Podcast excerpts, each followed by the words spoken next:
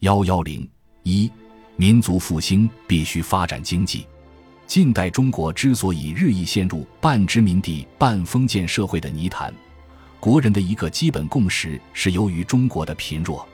落后挨打的局面，也激励了国人多难兴邦的意志。经过一代又一代国人的奋斗，从师夷长技到自强求富，从商战到实业救国，无论晚清政府、北洋政府，还是初定政局的国民政府，都在积极倡导发展民族工商业。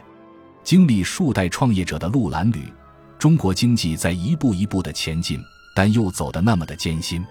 与政治的风云变幻一样，近代以来的经济发展也历经波折起伏。九一八事变后，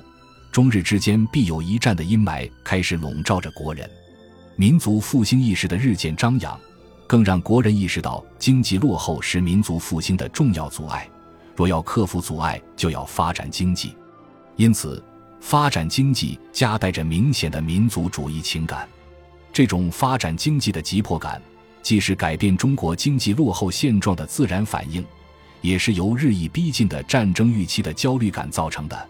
同样，也包含着对建设现代强大国家、实现中华民族伟大复兴的憧憬。